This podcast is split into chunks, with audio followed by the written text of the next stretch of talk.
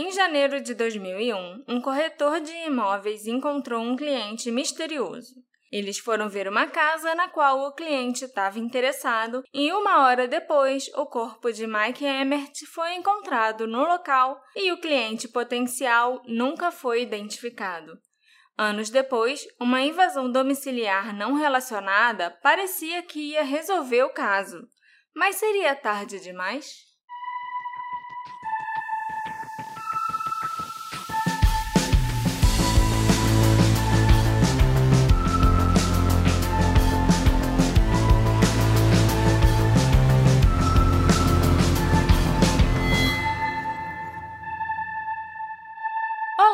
Ouvintes! Bem-vindos ao primeiro episódio de 2022 do Detetive do Sofá.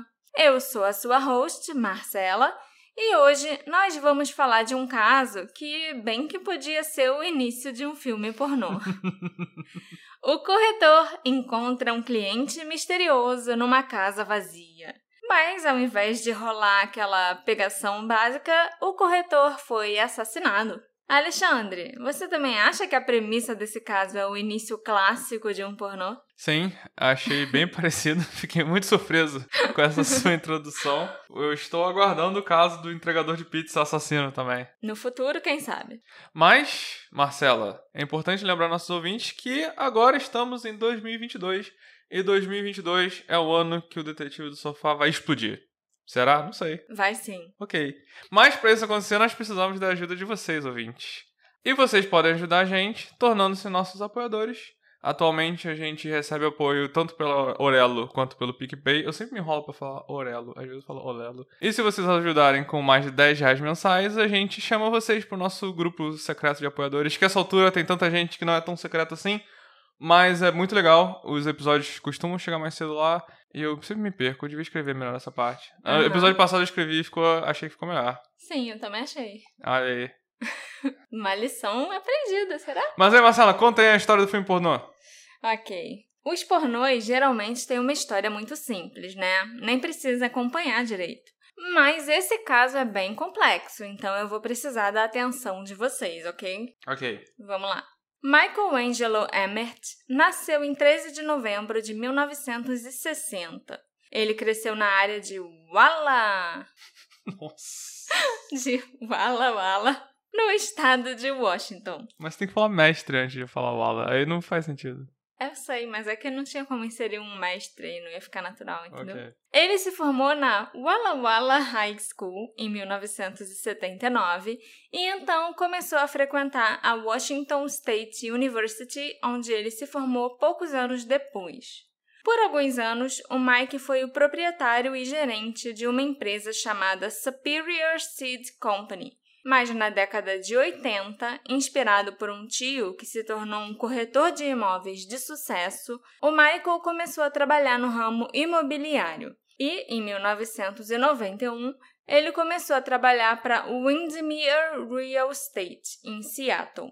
Como corretor de imóveis, o Mike era muito querido e bem visto, não apenas pelos seus colegas de trabalho, mas também por seus clientes. Ele ganhou o título de corretor de imóveis do ano de Windermere, além de ter sido nomeado o melhor profissional imobiliário da Puget Sound duas vezes, em 98 e 99. Hum. A personalidade encantadora do Mike também o tornou querido por uma jovem chamada Mary Beth Chandler Long e pela mãe dela, que também trabalhava nesse ramo imobiliário. Em meados da década de 90, a Mary Beth e o Mike começaram a namorar e em 96 os dois se casaram. Rápido, né? Rápido pra gente. Todos os que conheceram o Mike e a Mary Beth Emmert os descreveram como almas gêmeas. Eles eram um casal que tinha uma forte conexão desde o início e que se amava intensamente. A Mary Beth tinha uma filha de um relacionamento anterior chamada Lauren, que se tornou a enteada do Mike. E ele teve um papel muito ativo na educação da Lauren, frequentemente participando de eventos esportivos com ela, e ele foi até o técnico do time de basquete em que a Lauren jogava. O Mike e a Mary Beth, inclusive, não tiveram outros filhos. Eles se mudaram para a área de Kirkland, em Redmond, uma cidade a cerca de 25 quilômetros de Seattle e que também faz parte da área metropolitana da cidade. Era uma área muito bem vista e proeminente, o que indicava o sucesso profissional que o Mike e a Mary Beth estavam tendo. Em 3 de janeiro de 2001, o Mike se encontrou com um cliente num shopping não muito longe de sua casa e do escritório. O cliente, que o contatou diretamente, estava interessado em procurar uma casa na área de East Side, perto de Woodinville. Woodinville é uma cidade menor a cerca de 15 quilômetros ao norte de Kirkland e é um daqueles típicos subúrbios americanos, com uma área verde bem grande ao redor e com aquelas casas enormes que ficam distantes, né, umas das outras, para as pessoas terem mais privacidade. Aquele subúrbio americano padrão. Desperate Housewives. O homem em questão também tinha uma casa em particular que ele queria ver. Então, o cara ligou para um corretor específico. O Mike. Isso, o Mike, com a intenção de ver uma casa específica. E como o Mike não era o corretor responsável pela venda daquela propriedade, ele contatou o corretor da vendedora da casa e combinou um horário para visitá-la naquele dia com o cliente. A casa que o cliente potencial estava de olho estava avaliada em 589 mil dólares. Era uma casa moderna e recém-construída, de três andares, numa área cheia de casas antigas em estilo de rancho. O Mike encontrou o cliente no estacionamento do shopping e juntos foram para a casa em questão. Essa casa ficava num beco sem saída, num lote particular, longe de qualquer vizinho. Ela era bem isolada e ficava afastada até da própria estrada. Os dois homens visitaram a casa e o Mike percebeu o interesse do cliente. Ele tinha escolhido aquela casa em particular e o Mike estava esperançoso que eles fechariam o negócio rapidamente. Eles foram sozinhos, não foram com a corretora do não, imóvel? Ele, o Mike pegou a chave do imóvel com o corretor do vendedor da casa, né? Da Uhum. pessoa, do dono da casa que queria vender, e levou o cliente dele lá. Depois da visita, os dois saíram juntos e o Mike deixou o cliente no estacionamento do shopping onde eles se conheceram. Mais tarde, naquela noite, o Mike falou com a esposa dele sobre esse cliente e ele o descreveu como um homem estranho que parecia ter em torno de 50 anos, que mancava, carregava uma bengala e falava com um sotaque da costa leste. Costa Leste é onde mesmo? Sempre confundo. Costa Leste é ali Miami, a Flórida e tal. O Mike também disse para a esposa, a Mary Beth, que o homem alegou ter se mudado recentemente do norte da Califórnia. Ele estava ficando na casa de amigos e trabalhava como consultor ou algo parecido. E o Mike também disse que, durante a conversa, o homem tinha deixado escapar que ele estava se preparando para receber uma grande soma de dinheiro, talvez de uma herança ou algo assim. Pela maneira como o Mike descreveu esse encontro para a esposa, ele parecia estar falando sobre um cliente estranho. E, como corretores imobiliários, eles lidavam com esse tipo de cliente frequentemente. Essa era só a história estranha do dia que o Mike queria compartilhar. Mas os detalhes eram escassos e a Mary Beth não pensou em perguntar mais nada. O dia seguinte, quinta-feira, 4 de janeiro de 2001, começou como um dia normal. O Mike tomou banho, se vestiu, tomou café da manhã e foi trabalhar. A sua esposa Mary Beth fez o mesmo. Quando Mike chegou no trabalho, ele contou para um colega que ele iria se encontrar com um cliente bem estranho mais tarde naquela manhã. Ele não compartilhou muitos detalhes, não, ele só falou sobre isso em tom de piada ou algo assim. O Mike marcou em seu livro Razão de Trabalho, que era tipo um planner ou uma agenda, que ele iria se encontrar com um cliente chamado Steven. Então, de agora em diante, eu vou me referir a esse cliente misterioso como Steven. Uhum. O cliente não tinha feito nenhuma comunicação com o escritório, como vocês devem se lembrar, e é bem importante a gente enfatizar. Ele entrou em contato com o Mike diretamente, no celular do Mike.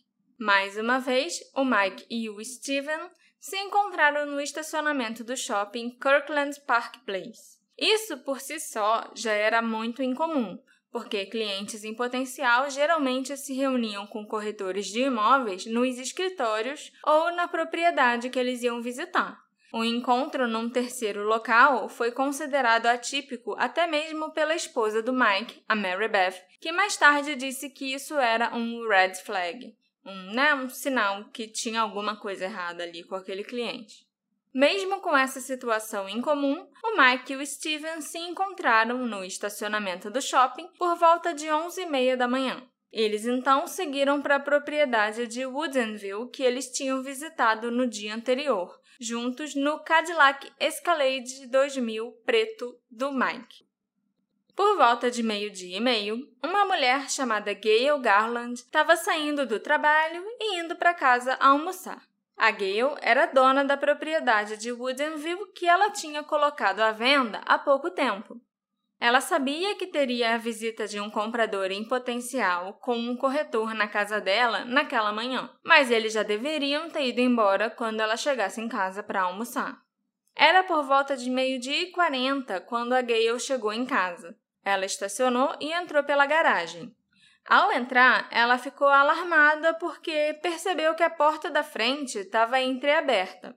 Quando ela começou a caminhar em direção à porta para fechá-la, se sentindo meio ansiosa e um pouco irritada, com razão, né? O corretor veio aqui e largou a porta aberta. Deixou tudo de qualquer jeito. É.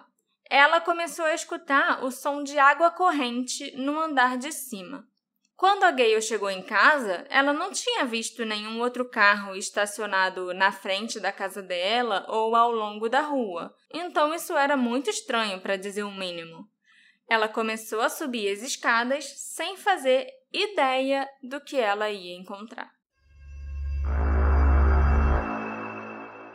Assim que a Gale subiu a maior parte das escadas, ela viu um rastro de sangue que levava ao banheiro, de onde o som da água corrente estava vindo. Ela lentamente andou até o banheiro e, ao abrir a porta, foi recebida por uma imagem horripilante. O corpo ferido e ensanguentado do Mike Emmert estava dentro da banheira. O som de água corrente vinha do chuveiro que tinha sido aberto e deixado ligado, assim como a torneira da pia. A cena do crime rapidamente se tornou foco de atividade policial. Esse foi o primeiro homicídio que aconteceu em Woodinville desde 1997. Então, o gabinete do xerife do condado de King foi chamado para ajudar desde o início. Os investigadores conseguiram estabelecer uma cronologia para a série de eventos daquela manhã até a chegada da dona da casa, a Gayle Garland. A teoria dos policiais é que o Mike estava mostrando a casa para um cliente, o misterioso Steven. E os dois estavam num quarto, no andar de cima, quando o cliente o atingiu por trás. O golpe provavelmente o derrubou ou até mesmo o nocauteou. E a partir daí, o atacante começou a espancar e esfaquear o Mike brutalmente. De lá, o agressor arrastou o corpo do Mike por cerca de 5 metros até a banheira em que ele foi encontrado mais tarde, deitado de bruços.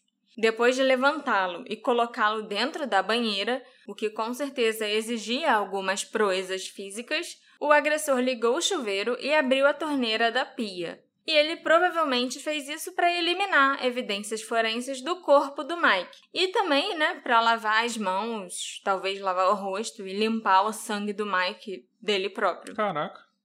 Testes e exames forenses do corpo do Mike e da casa só conseguiram encontrar DNA pertencente ao Mike. Então parecia que a ideia do assassino tinha funcionado. Ele não tinha deixado nenhum vestígio de si mesmo na cena do crime a polícia descobriu que vários itens estavam faltando no corpo do Mike, incluindo sua carteira, seu celular, sua aliança de casamento e seu relógio. A aliança, que era de ouro com três diamantes alinhados, valia alguns milhares de dólares. E o relógio do Mike era um relógio de pulso da marca Breitling, de ouro e prata, que valia mais de 3 mil dólares. Apesar desses itens de valor terem sido levados, os investigadores nunca consideraram o caso como um roubo. Na verdade, à medida que eles iam avançando nas investigações, eles começaram a considerar motivos que iam desde ciúmes até assassinato encomendado realizado por um profissional. Caraca. Horas depois da Gale encontrar o corpo em sua casa, a polícia recuperou o Cadillac Escalade preto do Mike. Ele foi abandonado no estacionamento do shopping, onde o Mike e o Steven se encontraram duas vezes em dois dias. Os policiais imediatamente suspeitaram que o assassino tinha levado o carro de volta para o estacionamento. Ele precisava voltar de algum jeito, né? É, eu acho que o carro dele devia estar no shopping, né? Sim. É, podia até estar no... Às vezes nem tava, às vezes era só, tipo... Não, porque não tinha porque ele voltar pro shopping com o carro. Então acho que ele deve ter ido de carro pro shopping e aí marcou de encontrar o cara lá. Aí ele precisava voltar para pegar o carro dele e ir embora. Porque senão não precisava voltar com Mas o carro. ia dar muita, muita bandeira ele deixar o carro dele ali no shopping. Mas ele não precisava deixar o carro no shopping de- na volta. Podia ter deixado em qualquer lugar. Um exame completo do veículo descobriu algumas amostras de sangue e pele que não batiam com as do Mike ou de qualquer um de seus conhecidos. As amostras foram enviadas ao banco de dados do FBI ainda naquele ano, em 2001. 24 horas após o assassinato, a carteira do Mike foi encontrada em Seattle. Ela foi encontrada em cima de um telefone público nas docas de Coleman, também conhecidas como o Pier 52, que é um terminal de balsas. Depois de examinarem a carteira, os investigadores determinaram que o cartão do banco do Mike estava faltando. E uma verificação posterior nos registros bancários descobriu que o cartão foi usado após o assassinato dele. Alguém foi lá e tirou o dinheiro. Alguns dias depois, foi a vez do celular do Mike ser recuperado, mas os investigadores não revelaram onde ou como o celular foi encontrado. A única coisa que eles disseram foi que o celular do Mike foi usado depois do assassinato e que várias ligações foram feitas, mas nenhum outro detalhe a respeito do celular foi divulgado pela polícia. Ao contrário da carteira e do celular, a aliança, o relógio e o cartão do banco do Mike nunca foram encontrados. Uma ou duas semanas após o assassinato, os investigadores identificaram o primeiro suspeito. Esse suspeito era um sem-teto que costumava rondar a área do shopping Kirkland Park Place, onde o Mike tinha encontrado o misterioso Steven duas vezes. O suspeito não apenas correspondia à descrição física do Steven, mas também mancava e andava com uma bengala. Além de ser um veterano do Vietnã, ele também tinha trabalhado como consultor no passado, o que combinava com a descrição que o Mike tinha dado para a esposa. O homem, que se chamava Jeffrey John Solo, tinha 60 anos e era divorciado e pai de quatro filhos. O Jeffrey mais tarde admitiria para a polícia e para os jornais locais que ele até era um vigarista sim, mas ele não era um assassino. E isso foi corroborado pelo registro criminal dele, que mostrava uma condenação no final dos anos 70 por fraude, mas não mostrava nenhum sinal de comportamentos violentos. Mas esse cara era tipo um morador de rua do shopping, né? Ele era um sem-teto que morava ali perto do estacionamento. Difícil um sem-teto enganar o corretor, assim, e mostrar que tava afim de uma casa, sabe? O Jeffrey admitiu também que ele já tinha fingido ter interesse em imóveis várias vezes para conhecer corretoras de imóveis. Oh, falei besteira. É. Mas ele fazia isso para pegar mulher ou às vezes para dar uns golpes financeiros nessas mulheres. Ele não tinha por que fazer isso com um homem e ele definitivamente não tinha motivos para matar o Mike que ele nem conhecia. Eu acho ótimo como ele usa isso como Ele se tenta fosse a se- defesa dele, Ele né? tenta se defender Tipo, do assassinato como, ok, eu faço coisas criminosas. Todas essas aqui. É, Mas. mas matar alguém Mas já é matar eu demais. não matei, não. Eu já enganei um monte de mulher. Mas matar eu não matei, não. Eu já apliquei uns golpes aqui e ali. Mas matar, eu não matei, não. É. O Jeffrey também disse para a polícia que acreditava que era possível que o assassino estivesse tentando incriminá-lo, fingindo mancar, usando bengala e imitando outras características dele. Ele cooperou com os investigadores, se voluntariou para fazer um teste do polígrafo e cedeu amostras de DNA com seu cabelo e seu sangue. E em março de 2001, ele foi inocentado e excluído da lista de suspeitos dos investigadores. O Jeffrey morreu em 2007, depois dele ter um ataque cardíaco. Aí, ó o que eu falei em algum outro episódio. Faz polígrafo sim. não entra nessa onda de não, todo mundo falando pra não fazer polígrafo aqui. Mais um caso da pessoa que fez polígrafo e deu tudo certo. Uhum. Faz polígrafo. Siga seus sonhos, reage a assaltos. É, essa é a minha dica. Meu Deus. A investigação do assassinato do Mike Emmert continuou e os policiais passaram a se concentrar nos motivos potenciais. Eles começaram pesquisando sobre as finanças do Mike e depois começaram a investigar todos os familiares e amigos dele. Os policiais queriam determinar se alguém em seu círculo social tinha algum motivo para querer que o Mike fosse morto, ou se alguém se beneficiaria com a sua partida. John Holland, um detetive do gabinete do xerife do condado de King, conduziu centenas de entrevistas com todas as pessoas que o Mike conhecia, até gente com quem ele tinha trabalhado tipo 10 anos antes, sabe? Mas ele não encontrou ninguém que pudesse querer que o Mike Emmert fosse morto. Essas entrevistas incluíram uma investigação exaustiva sobre a esposa do Mike, Mary Beth, e o grupo de amigos dela, é claro, né? Mas nada foi encontrado. Nesse ponto, a polícia começou a investigar o caso por outro ângulo. Quem quer que tenha matado o Mike provavelmente já tinha cometido crimes violentos antes e já tinha alguma experiência nisso. Isso começou a levar a polícia a acreditar que, no mínimo, esse crime tinha sido premeditado, e parecia até que poderia ser obra de um assassino profissional. Os investigadores descobriram que quem quer que tivesse se encontrado com Mike naqueles dois dias, o Steven, usou telefones públicos para entrar em contato com o Mike. E o Steven não se encontrou, não falou e não foi visto por nenhum dos colegas de trabalho do Mike. A polícia também teorizou que aquela casa específica foi propositalmente escolhida pelo assassino porque ela era muito isolada e afastada de todos os vizinhos. O Steven fez um reconhecimento e escolheu aquela casa como o melhor lugar para atacar o Mike. Faz sentido. Dos poucos detalhes que a polícia conseguiu obter sobre o tal Steven, extraídos de conversas que o Mike teve com a esposa e com alguns colegas de trabalho, como o fato do assassino mancar e usar bengala, os investigadores concluíram que era tudo uma farsa. O Steven provavelmente tinha fingido mancar com o objetivo de acalmar e passar uma falsa sensação de segurança para o Mike. Caraca. Pelas evidências que eles conseguiram reunir, parecia que o assassino atacou o Mike por trás em um dos quartos. Ele havia demonstrado a habilidade de dominar fisicamente o Mike, que tinha cerca de 1,80m de altura, pesava aproximadamente 84 quilos e estava em ótima forma. O Mike foi espancado e esfaqueado inúmeras vezes. E depois disso, o assassino ainda foi capaz de arrastar ou carregar o Mike até a banheira. Então, claramente, essa não foi a ação de um homem de 50 e poucos anos que era fisicamente debilitado.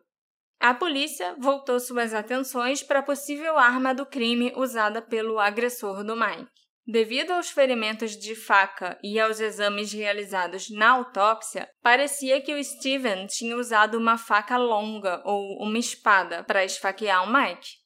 Foi então teorizado que a bengala utilizada pelo Steven poderia conter uma lâmina oculta que ficou escondida até o momento do ataque. Caraca, tipo do Assassin's Creed mesmo. É.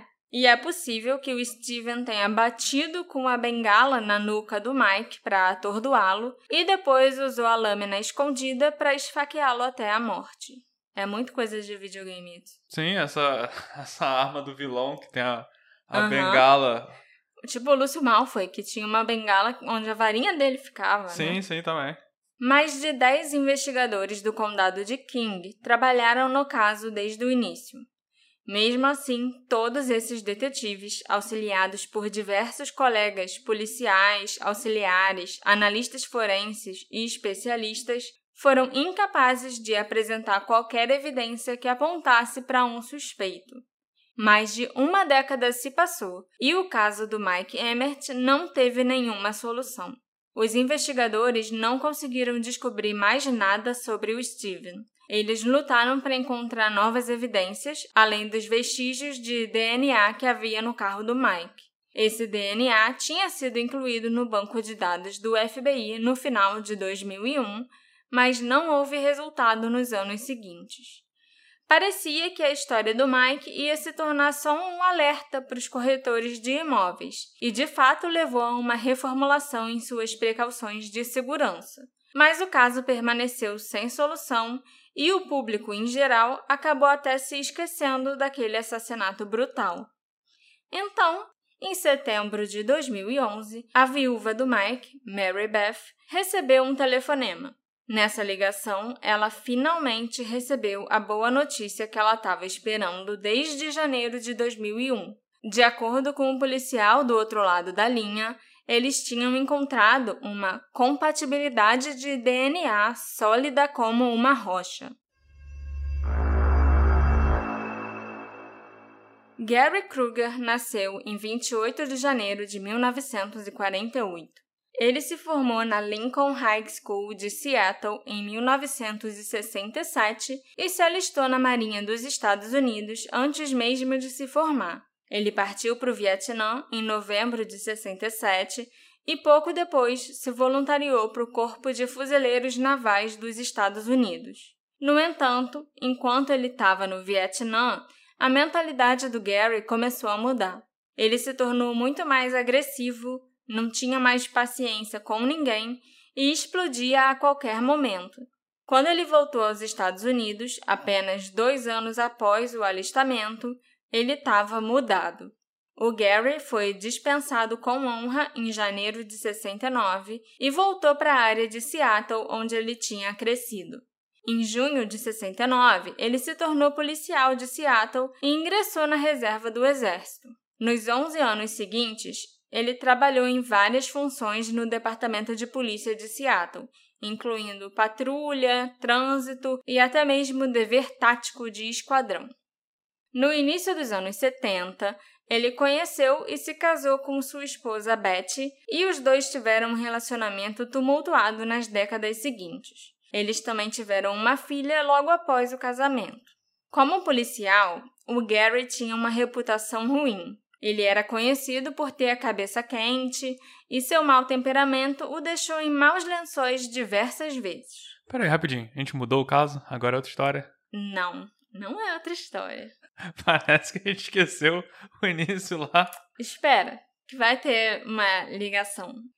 Em 1970, o Gary respondeu a um telefonema de um hospital no qual um paciente, que também era um veterano do Vietnã, meio rebelde e muito parecido com ele, estava assediando enfermeiras e outras pacientes. O Gary usou um golpe de luta livre para conter o veterano e, como resultado, o homem morreu.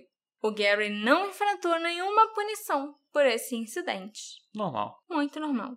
Em 74, o Gary foi responsável por espancar um homem ao lado de outro policial. O homem, que tinha sido detido pelos dois, foi espancado dentro de um estacionamento da polícia. O Gary e o outro policial receberam só uma bronca do superior como punição, e o homem que foi espancado recebeu 3 mil dólares em um processo civil. Caraca. Mas 74, 3 mil dólares eu acho que ainda era muito dinheiro. Ele apanhou e ganhou uma indenização. Isso, ele ganhou 3 mil de indenização. Em 77, o Gary estava perseguindo um suspeito durante uma ronda. Enquanto ele estava sentado no banco da frente de sua viatura, ele alegou que o suspeito sacou uma faca e ameaçou sua vida. O Gary atirou no suspeito, chamado Roger Lee Stanley, quatro vezes. Ele morreu na hora e o Gary, dessa vez, foi julgado no tribunal por esse incidente. Mas ele foi inocentado pelo júri porque foi, né? Legítima defesa. O cara tinha uma faca. E você supostamente, atirou quatro vezes, supostamente mas foi tinha uma faca e tomou quatro tiros. O primeiro não bastava. É. Em 79, o Gary entrou numa fúria cega quando um homem que estava doidão de PCP tentou atirar no Gary com sua própria arma. Em resposta, o Gary começou a espancar o homem. Inclusive, foi descrito em vários relatórios que o homem foi quase espancado até a morte. O Gary só parou quando os outros policiais o afastaram do suspeito drogado. Nesse último incidente, o Gary foi encaminhado a um psicólogo. Já era tempo, né? E um amigo preocupado até tirou as armas dele por precaução. Nesse ponto, os problemas de raiva do Gary tinham se transformado num problema muito, muito sério. Isso o afastou de sua família, sua esposa se divorciou dele e parecia que isso ia arruinar o seu relacionamento com os colegas de trabalho e amigos também. Ele começou a frequentar as sessões de terapia ordenadas pelo tribunal e em 1980, o psiquiatra John Berberich afirmou que ele era um risco para a comunidade. Caraca. O Gary, então, anunciou oficialmente a sua aposentadoria do Departamento de Polícia de Seattle. Em sua carta de aposentadoria, ele citou uma lesão nas costas obtida durante uma perseguição como o motivo, mas quase todo mundo sabia a verdadeira razão da aposentadoria repentina do Gary, foi um ultimato: ou ele se aposentava ou ele seria demitido. O Gary Kruger estava entrando na casa dos 30 anos e já tinha se afastado das duas carreiras que havia perseguido, o exército e a polícia. Depois de ser expulso do departamento de polícia de Seattle, o Gary começou uma curta carreira como corretor de imóveis. E quando eu digo curta, foi curta mesmo, porque durou menos de dois anos. Em 1982, o Gary estava novamente desempregado e à beira da falência, porque além de ter aquele temperamento horrível, o Gary também era viciado em jogo. Claro. não, não surpreende. Em 1984, as coisas começaram a mudar novamente. O Gary conseguiu juntar algum dinheiro e ele até se reconciliou com a Betty, eles se casaram novamente naquele ano e o Gary, que ainda estava desempregado, pôde até bancar algumas viagens da família pelos Estados Unidos. As coisas pareciam estar melhorando, pelo menos nos próximos dois anos. Mas em outubro de 86, um policial do condado de Grace Harbor começou a seguir um Chrysler em alta velocidade, dirigido por um indivíduo suspeito. Ao começar a seguir o veículo, ele verificou a placa e descobriu que aquele carro tinha sido roubado nos arredores de Seattle. A perseguição do veículo terminou num acidente dramático e o Chrysler saiu da estrada. Quando o policial foi verificar como o motorista estava, ele encontrou Gary ao volante, vestindo um sobretudo. Ao seu lado, no banco do passageiro, tinham duas mochilas que continham máscaras de esqui máscaras de borracha, um scanner policial e várias armas de fogo. Tá aí como eu consegui apagar as férias. Aham. Uma verificação daqueles itens apontou para uma onda de roubos que aconteceu entre 84 e 86, quando a vida do Gare estava melhorando. Coincidência. E incluiu as cidades de Aberdeen, Greyland, Freeland, Nazel, Rochester e Graham. Em todas as ocasiões, um dos bandidos sempre exigia muito dinheiro e cheques de viagem. E olha só que coincidência também. O Gary tinha usado cheques de viagem para bancar as férias da família pelo país. Férias essas nessas cidades que aconteceram as ondas de roubo. Em março de 87, o Gary se confessou culpado de duas acusações federais de assalto à mão armada. Seu parceiro nos roubos, Carl Keller, cooperou com os investigadores e foi capaz de se declarar culpado de apenas uma acusação. O Gary foi condenado a 15 anos de prisão, com possibilidade de redução de pena se ele apresentasse bom comportamento. E atrás das grades, o Gary deve ter sido um prisioneiro modelo, porque ele foi libertado depois de cinco anos preso. Bom, foi condenado a 15? É. Sua família o apoiou durante a prisão, sofrendo intensas dificuldades financeiras com ele atrás das grades.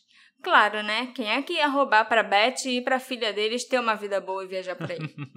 o Gary ainda era relativamente jovem quando ele saiu da prisão. Ele tinha 40 e poucos anos e ainda tinha tempo para colocar a vida de volta nos trilhos se ele quisesse. Mas ele não quis. Em janeiro de 99, o Gary foi acusado de contravenção por roubo em Kirkland, Washington, mas ele não voltou para a prisão, não. Um mês após o assassinato do corretor imobiliário Mike Emmert, um banco foi assaltado em Issaquah, Washington. O bandido tinha conseguido levar 3.130 dólares. E nós sabemos que esse crime foi cometido pelo Gary porque dois meses depois ele voltou lá para roubar o mesmo banco de novo. Usando uma espingarda de chumbo para ameaçar os caixas, o Gary conseguiu escapar pela porta da frente com mais de 6.500 dólares, o dobro do que ele tinha conseguido no primeiro assalto, gente. Mas ao tentar fugir, o Gary foi preso. Durante o julgamento, ele foi condenado pelas duas acusações de roubo e recebeu uma sentença bem tranquila, de 70 meses preso, porque o juiz ficou com pena do recente diagnóstico do Gary de estresse pós-traumático. 70 meses dá o quê? 5 anos e um Cinco pouquinho? anos e um pouquinho. É, Quase 6 anos, né? é. Durante todo esse tempo, a esposa do Gary, a Beth, ficou com ele. Isso que é amor de verdade. e a paciência da Beth foi recompensada novamente em 2004, quando mais uma vez o Gary foi solto mais cedo. Dessa vez, ele fez um acordo com a promotoria que permitiria que ele recebesse liberdade condicional mais cedo em troca de uma amostra de seu DNA para as autoridades federais. O Gary então foi libertado, mas por algum motivo que eu não faço ideia de qual seja, a amostra de DNA dele só foi coletada pelos oficiais da condicional em 2007, três anos depois que ele saiu da prisão. E, mesmo assim, depois de obterem a amostra, ela foi enviada para a sede do FBI, em Quantico, na Virgínia, onde ela permaneceu por vários anos numa prateleira juntando poeira. Quando a amostra de DNA do Gary foi finalmente testada pelo FBI em 2011, já tinha passado quase uma década desde que ele recebeu a liberdade condicional. E, como os investigadores logo descobririam, esse teste foi realizado tarde demais. Ixi. Em 26 de março de 2010, por volta das 10 e meia da noite de uma sexta-feira, um homem de meia idade e seu filho de 20 anos estavam voltando para casa. O homem era o Dr. Craig McAllister, um cirurgião ortopédico que morava e trabalhava na área de Kirkland, em Washington. Eu acho que a gente já está bem familiarizado com essa área, né? Acho que sim. Essa área é a área que aconteceu o quê? Era onde o Mark morava com Ah, a tá. família dele. Ok. Era onde o shopping ficava. Ah, Era. O que mais? eu sabia disso. Eu perguntei só pra ver se vocês estão acompanhando. Aham, aham, sei. Seu filho, Ryan, tinha acabado de chegar da faculdade para fazer uma visita. O Craig tinha saído de casa e ido até o aeroporto para buscar o Ryan. E eles voltaram para casa e estacionaram na rua em frente à casa deles. Quando Craig e o Ryan caminhavam até a porta da frente, eles foram abordados por um homem todo vestido de preto e com o rosto coberto por uma máscara de esqui. Esse homem disse calmamente aos dois que ele tinha uma arma e que se eles cooperassem, ninguém se machucaria. O homem insistiu que Craig e Ryan cumprissem suas exigências e o levassem para dentro da casa. O problema é que dentro de casa estavam a esposa e a filha de 13 anos do Craig, a Stacy e a Lauren. E ele resolveu que ele não ia deixar aquele homem ameaçador entrar para proteger a esposa e a filha dele, né? Pô. O Craig então saltou sobre o homem mascarado e começou a dar socos nele. Caraca. Ele estava atacando, tentando ao máximo desorientar e distrair o homem com a máscara de esqui, enquanto o Ryan fugia em direção à casa de um vizinho. Alguns momentos depois, um segundo homem mascarado surgiu do canto da casa. Hum, nunca tá sozinho. Não. O segundo homem acertou o Craig por trás com uma pistola 45, abriu uma ferida atrás de sua orelha esquerda e atingiu o efeito pretendido. O Craig foi subjugado e conduzido até a porta da frente pelos dois homens, que começaram a chutá-la. A esposa do Craig, a Stacy, foi atraída pelo barulho na porta da frente. Ela, que estava esperando o marido e o filho chegarem do aeroporto a qualquer momento, foi até a porta e a abriu. A Stacy levou um susto tão grande quando ela viu os homens de preto mascarados gritando com ela que a reação dela foi bater a porta na cara deles e trancar a fechadura. Ela correu para a cozinha e ligou para a polícia. Mais ou menos no mesmo momento, o filho do Craig da Stacy, o Ryan, tinha conseguido chegar na casa de um vizinho e também estava ligando para o 911. Os dois homens mascarados que estavam ficando frustrados e confusos exigiram que Craig os deixasse entrar na sua casa. Ele agora estava deitado no chão, tentando cuidar do ferimento da própria cabeça, e disse que ele não ia abrir a porta da casa, não. Os dois invasores desajeitados perceberam que a situação estava ficando pior a cada segundo. Eles murmuraram entre si por um momento e depois exigiram que o Craig desse para eles a chave do carro.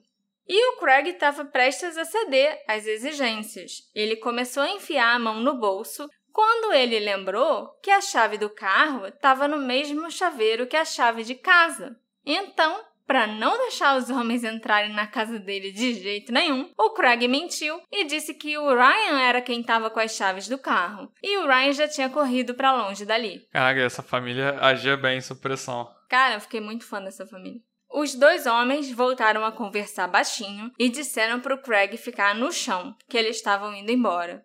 Essa família é sensacional. Tipo, todo mundo é corajoso pra caralho. Até a moleque bateu a porta na cara dos ladrões, sabe? Eu adoraria fazer isso. Depois de ver os homens armados correndo para longe, o Craig levantou. Ele entrou em casa e esperou a chegada da polícia. Quando os policiais chegaram, minutos depois, os dois ladrões tinham fugido noite adentro. Como os policiais estavam respondendo a uma potencial invasão de uma casa, eles levaram com eles uma equipe K9, um policial bom para cachorro, de cães farejadores, e um helicóptero equipado com um daqueles detectores de calor, sabe? Uhum. Que era para rastrear os dois ladrões. Eles não conseguiram encontrar uma trilha que os levasse aos dois homens. Mas no local, na cena né, da tentativa de crime, uhum. a polícia encontrou uma pista muito importante uma máscara de esqui pertencente a um dos ladrões. A máscara tinha saído durante a briga com Craig perto da garagem. E os investigadores levaram a máscara de esqui como prova e ela acabou apontando para aquele arquivo que a gente conhece muito bem a investigação do assassinato do Mike Emmett. Hum, tudo se encontra. Ainda não, mas vai encontrar. A análise forense da máscara de esqui rendeu várias amostras de DNA. Quando essas amostras foram colocadas no sistema, uma delas foi compatível com o DNA de um homem chamado John Alan Bradshaw. Oh, pô, eu tava, eu tava crente que ia ser o Gary. Estamos falando de três casos diferentes agora. Ou não. Tinham dois homens com máscara de esqui. O tal do John tinha 65 anos de idade e seu passado não apontava para nenhum tipo de crime muito violento, sabe? Pelo menos não crimes relacionados à invasão de casas. O John já tinha sido condenado por incêndio criminoso e lavagem de dinheiro, o que tinha resultado numa sentença de oito anos. O John tinha sido preso em 2000, condenado em 2001 e foi solto em 2008. E logo depois já começou a fazer merda. No entanto, uma rápida verificação em seus registros apontou para um endereço onde o John morou por um curto período de tempo. A casa pertencia a ninguém menos que Gary Kruger. Ah. A polícia tentou encontrar o John Alan Bradshaw mas eles não localizaram o homem em lugar nenhum. Os policiais também não conseguiram encontrar o Gary. Os investigadores descobriram que, apenas uma semana após a invasão fracassada na casa do Craig, a esposa do Gary, a Betty, tinha preenchido um relatório de pessoa desaparecida. E no relatório, a Betty afirmava que o marido estava quebrado e desesperado por dinheiro. A polícia agora suspeitava que os dois homens estavam envolvidos na tentativa de invasão juntos, com a intenção de roubar a casa da família McAllister. Peraí, peraí. Família McAllister? A do Craig. Ué, a tentativa de invasão. Pô, mas agora tudo faz sentido. Por quê? Família McAllister, eles eram parentes do Kevin McAllister. Do Esqueceram de Mim. Ah, Aham. É por isso que eles resistiram ao assalto. Eu já tinha falado sobre o nome deles, do Craig antes. Não, mas agora que você falou família McAllister, que eu me toquei. Aham. Kevin McAllister. É, é verdade. Olha aí, tudo se encaixando. Tudo se encaixa. Por isso que eles resistiram tão bem à invasão. Muito bem, muito Proteger a casa deles. Isso aí. bem. Saiu até barato. Aham. Porque o Kevin era um psicopata. Não, não era. Fala assim dele, não. Kevin era um Kevin era um herói. Ele era um psicopata. Mas esse motivo, o roubo, não era forte e convincente o suficiente na opinião dos investigadores. Porque se roubo fosse o motivo, o John e o Gary provavelmente teriam ido atrás de um alvo com muito dinheiro. E tinha gente muito mais rica naquela vizinhança. O Craig e a família dele não eram ricos para os padrões daquela região. Os investigadores passaram os seis meses seguintes tentando encaixar as peças, mas foi só em setembro de 2011 que eles fizeram outra descoberta. O corpo do Gary Kruger foi encontrado, flutuando ao longo da superfície do lago Washington. Sua esposa Betty pediu falência no dia seguinte. Eita. Uma análise completa dos arredores do lago revelou um barco emborcado perto de onde o corpo foi encontrado. Ele tinha sido roubado de um vizinho da família McAllister na noite em que a tentativa de invasão aconteceu. Agora, seis meses depois, o barco foi encontrado escondido nos arredores do lago Washington. Emborcado é de cabeça pra baixo? Eu acho que é. Dentro do barco, os investigadores encontraram uma mochila que continha cordas, fita adesiva e munição para as armas que os dois homens, Gary Kruger e John Alan Bradshaw, supostamente carregavam. Essa descoberta levou a muitas perguntas sobre os motivos dos dois homens e se tinha sido mesmo uma simples tentativa de roubo. Os itens da mochila pareciam indicar uma ação mais violenta. O Craig McAllister afirmou que ele e os policiais estavam agindo como se o John ainda estivesse vivo e como se tivesse alguma chance dele retornar. Seria mais seguro agir dessa maneira do que baixar a guarda, realmente. E essa opinião era compartilhada pelo gabinete do xerife do condado de King, embora eles tivessem uma visão mais realista. Os investigadores haviam encontrado a van que o Gary e o John estavam dirigindo na noite em questão e ela foi encontrada no estacionamento daquele shopping, a pouco mais de um quilômetro de distância da casa dos McAllister. Isso indicava que eles pretendiam voltar no shopping para pegar a van, mas nunca tiveram a chance. O shopping, né? É, o shopping. Só tem um shopping que a gente está falando aqui, é sempre ele. O sargento John Urquhart, porta-voz do xerife do condado de King, afirmou que ainda existia sim uma possibilidade que o John estivesse vivo. Mas os dois entraram na água em março, no inverno, no meio da noite. Ele teria que ser um bom nadador e ter encontrado um lugar para se aquecer rápido para não ter uma hipotermia. Mas o que aconteceu? Eles entraram no barco, o barco virou, eles ficaram. Eles tentaram roubar um Morreram, barco que devia estar entendeu? quebrado. É, E aí o barco afundou quando eles saíram. Foi Olha, isso? ninguém sabe. Eu- o Lago Washington é um lago muito grande, Uhum. entendeu? Tanto que o corpo ficou por lá seis meses e o barco ficou ali na margem, emborcado, seis meses e ninguém tinha achado. Uhum. Mas o Gary, ele morreu afogado. Entendi. A autópsia revelou isso. E o John nunca foi encontrado. Até hoje. Até hoje. Em 2016, o Condado de King finalmente divulgou um comunicado determinando que o motivo para os dois criminosos tentarem invadir a casa da família McAllister era tão mundano que desafiava todas as expectativas. Scott Tompkins, um detetive de King County, afirmou que o motivo era que o médico, o Craig McAllister, tinha se recusado a fazer uma cirurgia de graça no joelho da Betty. Caraca. Da mulher do Gary. Exatamente. O Craig se recusou a fazer uma cirurgia no joelho da esposa do Gary de graça. Aí, ao invés de tentar, né, pensar numa outra forma de pagamento ou de tentar um jeito de juntar dinheiro, até roubando mesmo, o Gary decidiu que ele ia invadir a casa da família McAllister e tentar arruinar a vida da família para sempre. Falta do SUS, você invade a casa do médico. Você invade a casa do médico e tenta tocar o terror lá dentro. Você só não sabia que o médico era parente do Kevin, do Esqueceram de Mim. Agora é canônico. Lógico.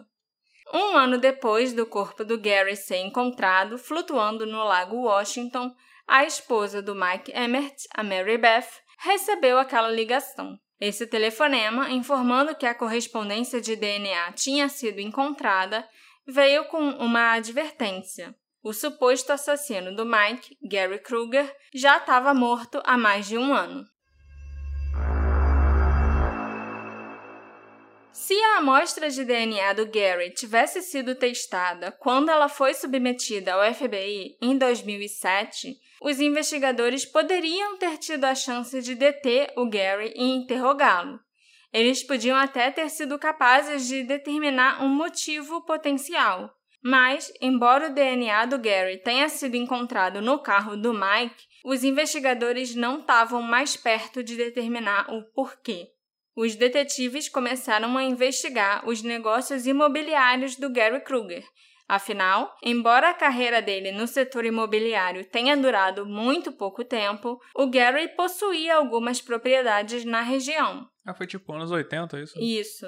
E como seu parceiro de crime, o John Alan Bradshaw, já tinha sido condenado por incêndio criminoso e lavagem de dinheiro, eles pensaram que podia haver algum tipo de conexão ali.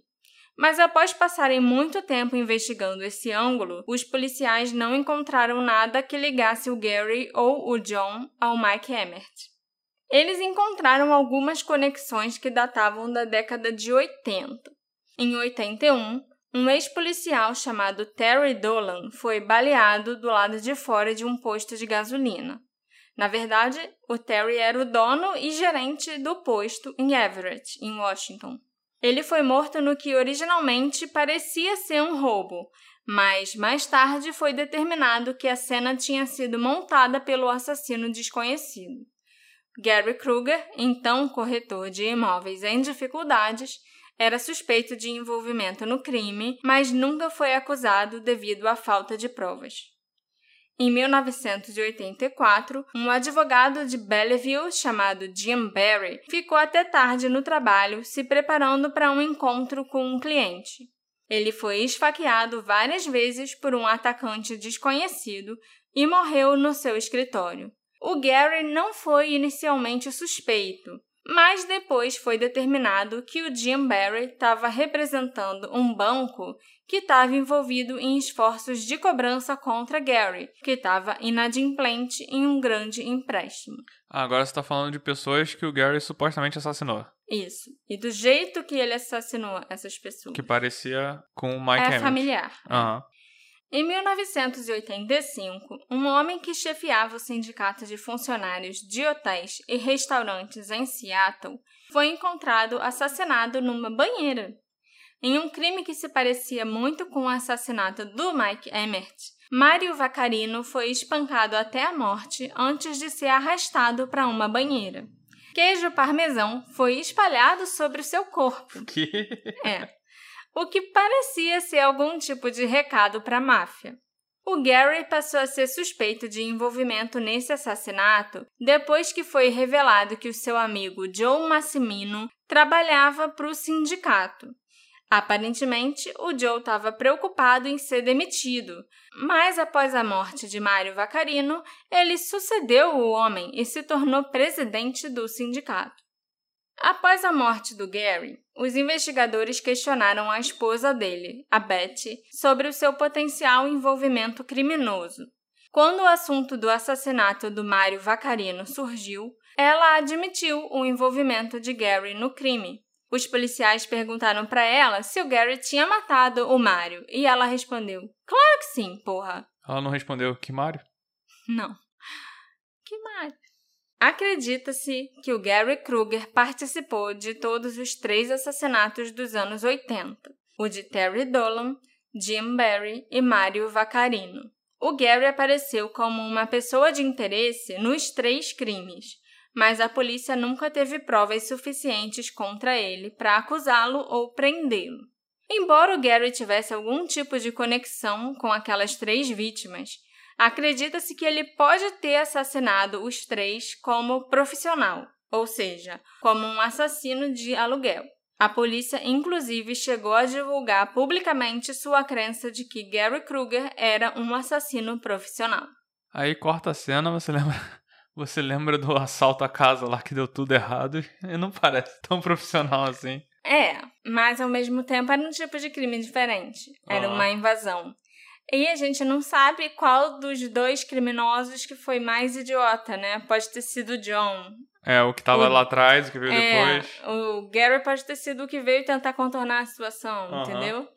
Além dos três assassinatos não resolvidos da década de 80, os investigadores declararam em 2011 que eles acreditam que o Gary foi o homem responsável pela morte do Mike Emmert em 2001.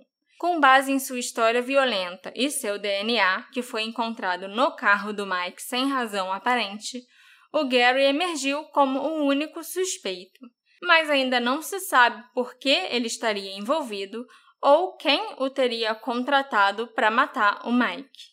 Já se passaram 21 anos desde a morte do Mike Emmert e quase uma década desde que a polícia descobriu uma ligação entre o assassinato dele e o ex-policial que virou ladrão e hitman Gary Kruger. Mas eles não estão mais perto de determinar como os dois entraram em contato e por quê. O que nós sabemos sobre o Mike Emmert é que ele era um corretor imobiliário de sucesso, que tinha uma carreira promissora pela frente, era querido e bem visto por todos que o conheciam. Enquanto isso, Gary Kruger era um ex-policial desonrado que se tornou um criminoso de carreira, que estava entrando e saindo da prisão por 20 anos no momento da morte do Mike. Ele tinha sido um corretor de imóveis fracassado no início dos anos 80, quando Michael ainda estava na faculdade, e desenvolveu o péssimo hábito de jogar durante sua vida infeliz. Todas essas são peças de um quebra-cabeça que criam uma imagem que ainda está inacabada. Afinal, se o Gary Kruger era um assassino profissional, como afirmam os investigadores, isso significa que a pessoa que o contratou ainda está lá fora. E enquanto o Gary Kruger se afogou no Lago Washington após uma invasão domiciliar mal sucedida em 2010, a pessoa que pode tê-lo pago para matar o Mike escapou da justiça por mais de 20 anos. E qualquer resposta que o Gary pudesse ter se afogou com ele. Embora muitas notícias e publicações que falam sobre esse crime pareçam indicar que o assassinato do Mike foi resolvido, esse não é o caso. Os investigadores montaram uma história sobre o seu principal suspeito, o Gary Kruger, mas é apenas isso, uma história. O Gary nunca foi interrogado por um policial sobre esse crime e nem teve na frente de um tribunal. Por isso é impossível condená-lo após a morte. E mais importante ainda, se a história montada pela polícia é verdadeira, a pessoa que encomendou a morte do Mike ainda é um enigma e ninguém faz ideia de quem seja ou por que motivo ela fez isso. Quem mandou matar? Mike Emmett. Sem contar que o DNA do Gary foi encontrado no carro do Mike. Uhum. Muito suspeito, óbvio, mas não tinha nada que ligasse o Gary à cena do crime, aquela casa em Uhum. questão onde o Mike foi encontrado morto. Sim, mas na casa parece que ele. Ele limpou direito. Ele, é, ele teve muitos esforços pra tentar limpar tudo. No carro que deve ter dado mole. É, só A deixa não lá. ser que, por teoria da conspiração, alguém plantou, mas acho Não, difícil. não, eu acho muito difícil. Realmente acho que foi o Gary. Uhum. Mas se foi ele, tipo, ele quis matar aquele cara, por quê? Por um motivo dele. É, a gente não faz ideia do porquê. Porque também- essas duas pessoas não tinham nenhum tipo de ligação. Ele parece um assassino profissional, mas ele também é capaz de matar por motivos mesquinhos dele. E pessoais, E sim. pessoais. Ele foi na casa do médico, ele foi ajudar o primo lá, o amigo lá que ia perder emprego. Não sei se necessariamente muito dinheiro chegou na mão dele pra fazer essas coisas, sabe? Mas ao mesmo tempo, em 20 anos de investigação, os policiais não conseguiram encontrar nenhum tipo de ligação, nada que indique que o Gary e o Mike se conheciam, sabe? Uhum. Só se, sei lá, o Mike deu uma fechada nele no trânsito, ele ficou puto, foi atrás do Mike, É. descobriu tudo sobre o Mike e resolveu matar É, o são as- Mike. são as Mas duas é possibilidades. Muito, muito difícil. São as duas possibilidades. Ou alguém mandou matar, ou ele ficou com raiva do cara porque sim, porque ele era um homem raivoso. Mas a polícia tem certeza que ele foi contratado Uhum. por alguém pra assassinar um Mike. E deixou por isso mesmo, que não resolveu mais nada. A polícia tá tentando resolver até hoje. Uhum. O caso do Mike ainda tá em aberto. Não foi parar na parte de cold cases lá do condado de King. Mas não tem pista por enquanto, Uhum. sabe? E parece um A caso. não ser que alguém tenha algum tipo de informação e entre Uhum. em contato, vai ser muito difícil ser E resolvido. parece um caso que a polícia tentou fazer o melhor que ela pôde. É, a polícia realmente trabalhou. Eu acho que quem ferrou o caso foi o FBI, que recebeu a amostra do cima, né? DNA do Gary e nunca testou e nunca colocou no banco de dados. Uhum. Então, assim, realmente a polícia não fez nada errado em nenhum desses casos, né? Não, é, a gente- é, eu só comentei porque. Nem no caso da invasão, nem nada. Eu só comentei isso porque é raro a gente ver isso nesse podcast. Geralmente os casos não são solucionados porque a polícia não tava muito afim. Com certeza. Nesse aí realmente pareceu e temos que chamar atenção, né? É. Esse episódio foi feito com a colaboração das nossas apoiadoras Flávia Beatriz Andrade e Isabela Anselmo. Obrigada pelo apoio, meninas. Vocês ajudam esse podcast a crescer. E se você também quiser se tornar um nosso apoiador, você pode fazer isso através do Orelo ou do PicPay. O link está na nossa bio do Instagram. Eu acho que ninguém deve ter muitas dúvidas se foi mesmo o Gary que matou o Mike. Né? Mesmo que o DNA dele tenha sido encontrado no carro e não diretamente na cena do crime e tal. Mas por que o Gary fez isso? Realmente foi um assassinato encomendado por alguém? E quem contratou o Gary? E por quê? Será que algum dia nós saberemos a verdade? Ou ela foi por água abaixo com o Gary? Nossa. Gostou? Ok. Eu acho que essa é a primeira vez que eu faço um episódio que tem, tipo, um assassino profissional envolvido de verdade, sabe? Eu não lembro nem de ter levantado uma teoria de um Hitman ter sido contratado. Verdade. Isso Eu é muito legal. Bacana. Eu não sim. sabia nem que isso existia de verdade. Era, pra mim era coisa de filme e videogame. Era só do jogo, né? É, eu gostei. Gostei desse caso. Me encontra lá nas nossas redes sociais, arroba detetive do sofá, e me conta o que você achou do primeiro caso de 2022. A gente se encontra na próxima investigação. Tchau, tchau. Tchau, tchau. Uh.